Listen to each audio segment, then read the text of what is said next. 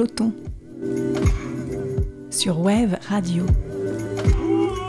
Les premiers et troisièmes lundis de chaque mois à 18h, nous allons à la rencontre de parcours et de passions qui nous inspirent. Et aujourd'hui, nous recevons dans cette émission Nous flottons un réalisateur de mots, Marc Graciano. Comme un tailleur de pierre, il taille et cisèle ses récits avec des mots précis et justes, et ses romans sont comme des tapis volants qui nous emmènent dans d'autres réels, à la fois intrigants et familiers. Et c'est avec l'écrivain Marc Graciano que nous allons donc flotter aujourd'hui en parlant d'écriture, d'inspiration, de nature, de littérature, de la vie, tout simplement. Bonjour Marc. Bonjour Aline. Merci d'être avec nous aujourd'hui au micro de Web Radio, avec le sourire et le soleil. Je vous ai qualifié de réalisateur de mots. En fait, l'expression vient de vous. Qu'est-ce que c'est qu'être réalisateur de mots par rapport à être écrivain, auteur ou poète? Alors oui, j'emploie cette expression, alors réalisateur de mots ou plus exactement réalisateur avec des mots en mots, puisque ce ne sont pas les mots que je réalise, ce sont des images, mais avec des mots. Euh, ce sont les, réalisateurs de cinéma qui ont un peu se sont approprié le terme, mais tout artiste peut être réalisateur dans le sens où je le, définis, c'est-à-dire rendre réel euh, quelque chose d'immatériel. Alors mon écriture est imagiste et ce sont des images animées, donc on est on est on n'est pas loin du cinéma, mais par contre je c'est important de dire que c'est pas cinématographie dans le sens où c'est pas un scénario de film, hein, c'est pas écrit comme un, synopsis, c'est pas du tout l'idée, hein, mais c'est cette idée de rendre réel les choses avec les mots plutôt qu'avec du film. Euh, voilà.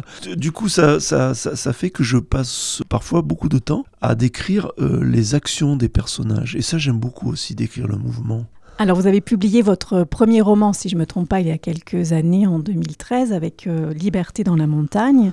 Et depuis, vous avez publié presque un roman euh, chaque année. Vous avez euh, déjà une dizaine de publications à votre actif. Qu'est-ce qui vous a amené à, l'écriture? À l'école, j'aimais bien, j'aimais bien écrire. J'aimais lire aussi. C'est souvent très lié. Hein. Et puis, ça m'a jamais vraiment quitté, mais par contre, il y a eu des, des, intermittences. Voilà, donc euh, c'est passé 40 ans que j'ai pu écrire un, texte que j'ai pu proposer à un éditeur. qui C'est une éditrice, Fabienne Raffo, euh, aux éditions José Corti. Et vous avez pu publier dans ces éditions euh, pas mal de. Oui, j'ai mes premiers livres, enfin le, le, principal de mes livres. Et puis, là, dernièrement, mon dernier livre, j'ai publié aux éditions du Tripode qui s'appelle Joanne. Qui s'appelle Joanne, qui parle de Jeanne d'Arc. Et parallèlement, je, publie chez un éditeur qui s'appelle le euh, Laurent Albarassin, mais sa, sa petite maison d'édition, c'est le Cadran Ligné.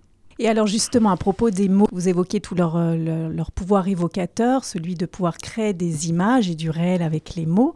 Parlons-en des mots que vous employez parce que souvent vos romans se situent dans une époque passé. Comment vous faites toute cette recherche euh, de mots pour arriver à qualifier vos récits dans un certain espace-temps qui sont assez euh, particuliers? Pour certains, je les connais, je les possède plus exactement, parce que je les découvre, enfin je découvre que je les possède en, tentant de, de décrire des, images relativement, enfin, évocatrices pour moi. Hein. Et puis ensuite, J'utilise des, dictionnaires, tout simplement. Alors, j'ai longtemps utilisé un dictionnaire qui s'appelle le Littré, Émile Littré. Une référence C'est une grande référence, oui, parce que c'est un dictionnaire qui est qu'on peut même lire comme ça, quoi, pour le plaisir, parce que c'était un passionné de, psychologie, euh, Littré. Il a mis toute sa vie à écrire ce dictionnaire. Alors, c'est un dictionnaire étymologique. Il renvoie toujours au sens premier du mot dans sa définition. Et puis, il donne souvent son avis il fait des, commentaires. Il met son grain de sel. Il met son grain de sel. Euh, Et justement, dans l'usage des mots que vous faites, vous les utilisez pour faire euh, des descriptions assez, euh, assez longues, avec beaucoup de ponctuation. Il faut attendre que le point arrive à la fin. Donc c'est vrai, quand on rentre dans ces descriptions, ça me donne l'impression qu'il y a comme un, je ne sais pas, peut-être une sorte de pacte implicite que vous faites avec le lecteur de rentrer dans ce type de, lecture et de description qui peut paraître au début un peu longue et un peu déstabilisante pour le lecteur. Mais évidemment, une fois qu'on y est, on est vraiment happé euh, dans le récit, on peut plus le lâcher. Dans le Mais c'est des vrai cas. que- Mais c'est vrai que je trouve qu'il y a une petite. Vous invitez le lecteur à faire une, une petite bascule et à faire un peu un petit pacte implicite avec vous de confiance. En, bah allez, on faut prendre un peu sa respiration, on y va, mais ça va bien se passer. Il se passe plein de choses en effet dans ces récits. Non, mais vous avez raison, c'est-à-dire qu'il y a une proposition euh, au lecteur qui pourrait le, le- le- le- le repousser, on va dire. Non, je pense pas que ça repousse forcement, mais ça peut Ouais. interpeller. Enfin, ça reste, ça, ça, ça peut questionner. Alors, certains sont, rep- sont repoussés, hein, je veux dire, bon, j'emploie le terme au sens euh, premier, hein, dans le sens que, vous voyez, une phrase sans point, certains ont, peur de, de- de- La peur du vide. de- non, ou de perdre leur, leur souffle. Vous êtes aussi euh, soignant. Oui, Infirmier. infirmier en psychiatrie. C'est pas rien, c'est infirmier en psychiatrie parce qu'il y a cette rencontre euh, avec euh, l'autre dans, je sais pas si c'est le bon terme, dans sa folie ou dans, dans, dans son être ou la limite de lui-même. Et je me disais, est-ce qu'il y a cette idée de mettre un peu aussi le lecteur en abîme avec la recherche de, de ce point d'équilibre et de rupture à la fois dans les phrases? Je me disais que peut-être, justement, dans votre métier d'infirmier en psychiatrie, il y a aussi cette euh, capacité peut-être à se mouvoir de temps en temps sur un, un fil assez tenu entre ce qu'on appelle la, raison, la folie, je ne sais pas comment qualifier cette frontière, mais il y a quelque chose là de tenu et qui est extrêmement intéressant à, sentir en fait. Oui, il y a une espèce de, familiarité avec la, désorganisation psychique, si vous voulez. Et la- l'apprivoisement de ça, de, faire avec, de la tolérer, de la supporter chez l'autre, en soi. Et puis, bon, alors, c'est vrai qu'il y a cette idée de déséquilibre. Euh, J'ai été amené parfois à citer Deleuze qui, qui disait que le style, quand la phrase est à son point de, de déséquilibre. Et, et ça moi, ça m'a, tout- alors que je ne l'ai jamais pratiqué, ça m'avait pensé au surf. Puisque il y a cette histoire, vous en savez mieux que moi, euh, mais il y a cette histoire de break point, point, break, Oui, l'endroit où la, la vague va se briser. Et qui est l'endroit où, dit-on, elle est la plus puissante. oui, oui, oui. Voilà, et il faut se maintenir à ce, à point-là. On pourrait presque dire euh, c'est l'art de la crise, puisque la crise, c'est l'art d'être. euh, c'est, on peut tomber d'un côté comme de l'autre. Et, et la crise, c'est, l'équilibre, en fait. hein. Enfin, c'est la crête, donc. Et ben, c'est un peu pareil hein, en écrivant. Et moi, quand j'écris, c'est-à-dire que oui, je vais, j'essaye d'aller jusqu'au point de déséquilibre de la phrase, où elle pourrait se, se, se casser la gueule. Et en même temps, c'est peut-être là qu'en effet, elle peut être le, le- le- la plus puissante. Et si on suit Deleuze, c'est à ce moment-là qu'il y a style.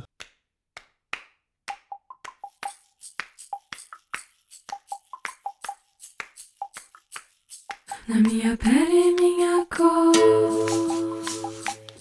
No meu sorriso nasce flor. Minha alma está no teu tambor. Longe vibra o teu fervor. Batuque brasileiro, na roda de pandeiro. Bate meu coração no ritmo da canção. Batuque brasileiro, na roda de pandeiro. Bate meu coração no ritmo da canção. Esconde, esconde, esconde. Meus olhos se perdem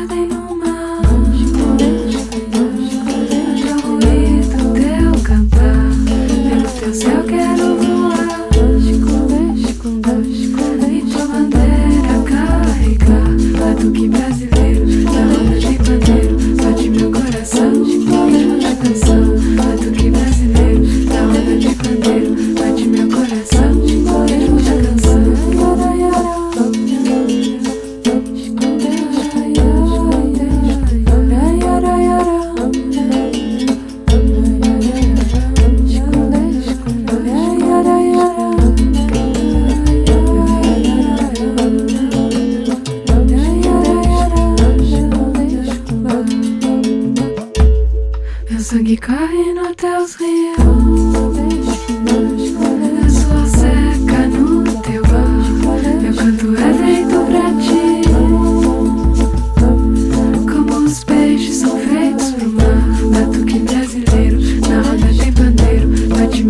Meu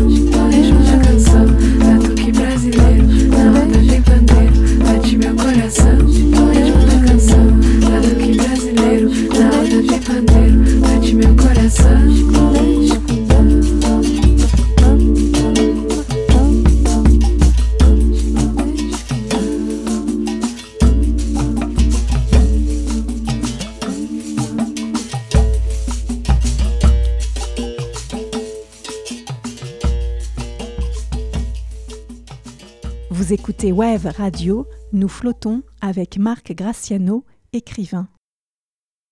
Marc Graciano, vous avez publié euh, un roman cette année qui s'appelle Joanne, donc aux éditions Le Tripode. Et donc vous parlez dans ce roman de Jeanne d'Arc. Qu'est-ce qui vous a euh, donné envie de parler de ce, de ce personnage? Eh bien, c'est. Charles Peggy. Très tardivement que j'ai lu Peggy. Enfin, enfin, je veux dire, j'y suis venu par des voies un peu détournées d'ailleurs, puisque c'est un lecteur dans un- une rencontre en librairie qui, euh, qui m'a fait remarquer que mon premier livre lui faisait penser à Charles Peggy par la façon d'écrire. Votre premier livre, c'était euh, Liberté dans la montagne, montagne. qui parle, on peut peut-être vite en... Alors en qu'il parler. parle, c'est un récit d'un voyage, d'un périple que font un vieil homme et une, une enfant, où il monte une rivière jusqu'à sa source. J'en dis pas plus, de toute façon, c'est Mais un très beau ça- roman qu'il faut lire. ça résume le livre au fond. Et donc ce lecteur me faisait remarquer que la façon d'écrire, c'est-à-dire avec par moments une, des répétitions, et puis aussi euh, par cette présence d'une de la petite fille, donc de cet enfant. Et là, en effet, il y a comme des correspondances avec le Porche du mystère de la deuxième vertu de Charles Peggy. Bon, bref, je me suis mis à lire en particulier sa Jeanne d'Arc, parce qu'il a écrit sur Jeanne d'Arc, Charles Peggy, et il m'a rendu sa figure aimable. Il a une vision de Jeanne d'Arc, euh, surtout Jeanne d'Arc enfant. Il en fait une personne qui est complètement euh, anéantie, démolie par l'existence de l'injustice, du mal sur Terre. En fait, euh, il lui fait dire qu'elle veut faire la guerre à la guerre. Faire la guerre au mal. Jeanne d'Arc a, grandi dans une époque un peu troublée, la guerre de Cent Ans. Il y a, y a cette dimension-là, moi, qui m'a rendu euh, Jeanne d'Arc aimable. Du coup, vous intéressez une euh, petite partie de, sa vie où elle est plutôt euh, encore jeune. Elle est entourée d'une troupe de chevaliers qui, l'accompagnent dans, son périple et dans son chemin. Et je trouve que vous arrivez à en créer un personnage très, très intense. Alors bon, sans faire de jeu de mots, que même très incandescente, elle brûle en elle, il y a un feu en elle. Du coup, on peut comprendre euh, cette idée de, de foi et de suivre cette jeune fille parce que c'est pas forcément évident quand on prend comme ça l'histoire de, de Jeanne d'Arc de se dire bon comment on peut suivre une jeune femme comme ça. Et je trouve que dans votre roman vous avez réussi à insuffler vraiment un souffle à cette jeune fille et, et, euh, on est aussi nous-mêmes en tant que lecteurs très intrigués voire on a presque envie aussi de la prendre dans nos bras ou de la choyer et même de la suivre Bon, ben merci. si j'ai réussi ça, c'est, c'est, c'est pas mal. Ça n'a peut-être pas été aussi simple pour elle de, de convaincre, hein, contrairement à ce qu'on pourrait croire. Elle a fallu qu'elle convainque euh, quand même le dauphin et, et sa cour à Chinon. Elle a subi des examens déjà dès le départ hein, pour voir si euh, elle n'était pas euh, inspirée par le diable plutôt que par Dieu. hein. Parce que bon, à l'époque, quand quelqu'un entendait des voix, euh, on l'amenait pas voir le psychiatre. C'est-à-dire que les gens partaient du principe que les voix existaient. La question qui se posait, c'était était-elle de Dieu, était-elle du, du, Du diable. Bon, Mm. tout ça dépend de comment on choisit de regarder les choses. On pourrait dire qu'elle a eu un grand pouvoir de con- conviction. On pourrait dire aussi que elle a été utilisée, ou en tout cas que ça coïncidait avec un besoin de la part de, de, de- l'environnement euh, politique autour de, Charles VII. Mais quand même, tous ses compagnons, justement, ses compagnons euh, d'armes, mais aussi les compagnons qui, ont fait le trajet avec elle entre la Lorraine et Chinon, ont pu dire quand même qu'elle avait un, euh, avait un pouvoir de, de conviction euh, pour, les, attraction. pour les emporter, pour Mm. les prendre avec, avec eux, un pouvoir de séduction aussi. Et dans ce roman, donc, on se retrouve plongé dans le, dans le Moyen Âge, dans beaucoup de vos autres romans aussi, voire même dans la préhistoire, si je me trompe pas. Je pense par exemple euh, à Enfant pluie, Oui. que vous avez publié en 2017, qui raconte euh, l'histoire euh, d'un enfant qui est euh, initié par une chamane, que vous appelez celle qui sait les herbes dans le roman. Et donc, euh, on a là aussi tout un périple et un voyage un peu initiatique est fait entre une, vieille femme chamane et un petit enfant. Qu'est-ce qui vous fascine tant dans le passé? Parce que je crois qu'il y a juste un roman pour l'instant qui est au pays de la fille électrique, qui se, Mm. qui se passe plutôt dans un monde plus contemporain, plus moderne. Pourquoi cet intérêt pour euh, le passé? Est-ce que c'est une nostalgie ou est-ce qu'il y a une fascination Alors, particulière? Nostalgie, je dirais pas, pas jusqu'à dire une nostalgie, mais c'est une façon de, de, de me replacer dans un monde euh, relativement épuré, minimaliste, où la nature a une grande place, où les matériaux sont naturels, où les techniques sont encore très simples. Il n'y a pas de téléphone portable, il n'y a pas de Wi-Fi, il n'y a pas de connexion. Par contre, vos personnages sont très connectés en effet à la nature. Voilà, oui, là il y a une connexion. on, met de côté Enfant Pluie, encore que euh, ça, pourrait se discuter, mais c'est un espèce de Moyen Âge euh, euh, fantasmé. Mais alors, le, ce qui permet quand même un monde réduit, élémentaire, on va dire, encore élémentaire, mais aussi quand même proche de nous. Donc ça me permet d'être dans ce monde comme ça intermédiaire. Vos personnages sont très ancrés avec la nature, ont des, contacts, des relations avec des animaux, avec euh, euh, aussi tout, enfin avec les herbes. Il y a aussi un petit peu de chamanisme, un peu quelquefois qu'on peut trouver dans certains de vos romans, ou ce rapport un peu aux herbes médicinales.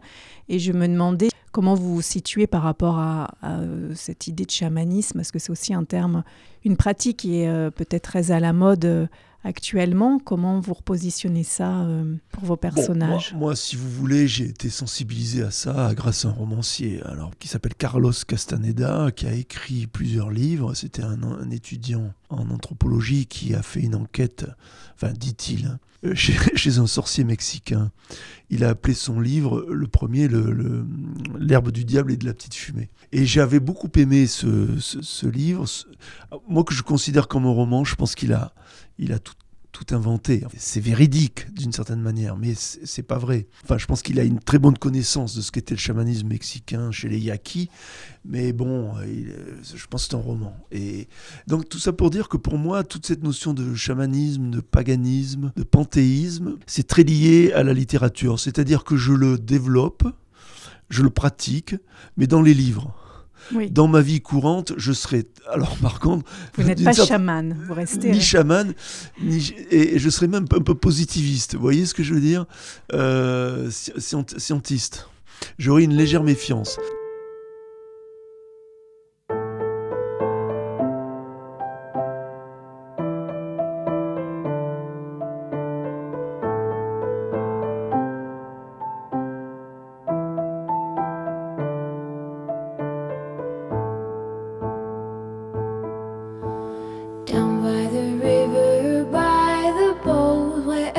it goes to be alone, where you won't see.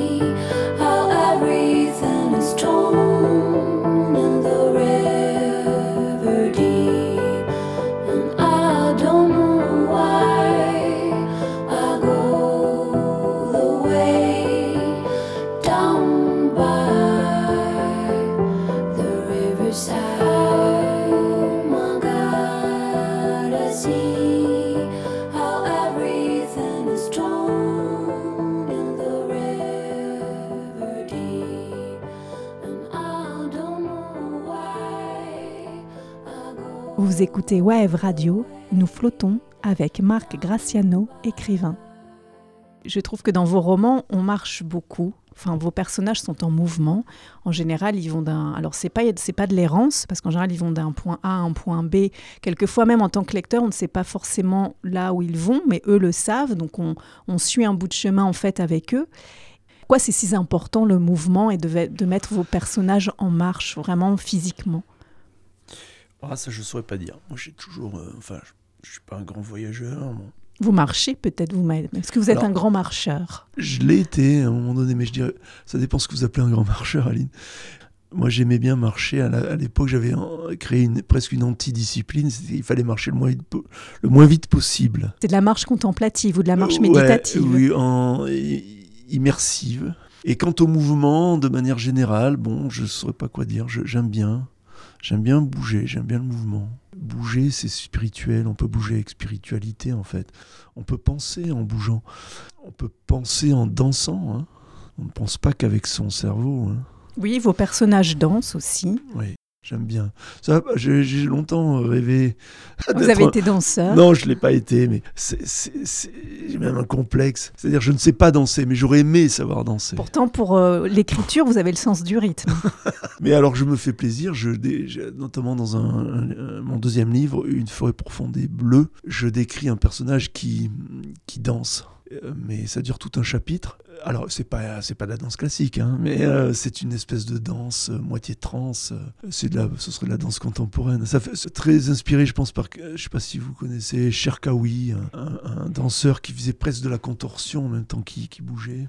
On est dans un monde très fluent, hein, c'était ça, ça terme. Très fluent. Oui. Dans l'idée c'est- fluctuant, C'est très- Zygmunt Mouvant. A parlé de ça. Non, fluent. Il dit tout devient flux. Flux de personnes, Ah oui. flux de capitaux, flux d'informations. Il appelle ça la société liquide. Et je- moi, je me dis pourquoi pas, au fond. Mais je me dis que pour accompagner tout ça, il faut une structure interne, quand même. Parce que sinon, euh, les gens, on va devenir un peu fou, quoi. Faut une ossature. ou angoissé, oui, une structure. Et je crois que le langage peut nous le donner. Alors, et par contre, pour le langage, je plaide pour la, structure, l'enracinement, voilà. Le mouvement est possible si on a une, une structure interne. Il y a aussi parfois euh, de, de la violence dans vos romans. Il y a des scènes euh, très, très crues. La violence ne vous fait pas peur non plus à, à décrire et à faire vivre par procuration à votre lecteur. Et la violence fait partie de la vie. En effet, elle fait partie de la vie. Et puis, surtout, moi, je voulais pas, je, cherche à pas être trop mièvre non plus. Je veux pas qu'il y ait que le soin et la bienveillance. Donc, il y a les deux. Oui, on a à la fois donc, euh, de la violence dans vos romans, mais il y a aussi cette idée que vous avez euh, évoquée, l'idée de soins. Et notamment, il y a des romans, il y a un peu des, des duos qui se mettent en place entre une, une vieille personne et un enfant. Par exemple, je pense à Enfant Pluie ou Liberté dans la montagne, euh, même aussi au Pays de la fille électrique, où il y a aussi d'ailleurs à un moment une scène où elle est euh, prise en charge, la- enfin l'héroïne est prise en charge euh, quelques jours dans un hôpital psychiatrique. Il y a cette idée de que quand même les personnages entre eux veillent entre eux et que certains portent Mm. les autres. Il y a l'idée de supporter la Mm. douleur de l'autre, euh, de, de faire un bout de chemin avec lui, à un moment donné d'être présent, d'être là, de lui porter un soutien. Et puis après, euh, voilà, Mm. les chemins se défont et chacun refait, Mm. continue son, son chemin. Mais euh, l'idée de, de, de soin est présente, l'idée d'attention à l'autre. Oui. Oui, au final, euh, oui, c'est quand même le, le- le bon, la bonté qui est la bonté, la compassion, la miséricorde qui, qui gagne la partie. C'est une belle note d'espoir pour finir cette émission. Oui. Merci beaucoup, Marc. Merci beaucoup, Aline. pour ce témoignage et cet échange. Et nous vous souhaitons en tout cas de trouver une très belle inspiration ici près de l'océan, à Osgore. J'espère que peut-être ça va vous susciter de belles images pour un prochain roman qui se passerait près de l'océan, je ne sais pas. Ah, alors, c'est possible Ah. parce que je, je- j'ai le projet déjà depuis quelque temps, mais de donner une suite à Enfant Pluie. Et dans ce, ce- ce nouveau livre, il y aura un voyage qui sera fait de l'intérieur des terres vers l'océan. Bon, ben on vous envoie plein de bonnes vibes. On a hâte de, de lire votre prochain roman. Ouais. Alors, la suite d'Enfant. Pluie. Et vous pouvez partager et réécouter cette émission en podcast sur le site de Web Radio. Et je vous dis à très bientôt pour une prochaine émission.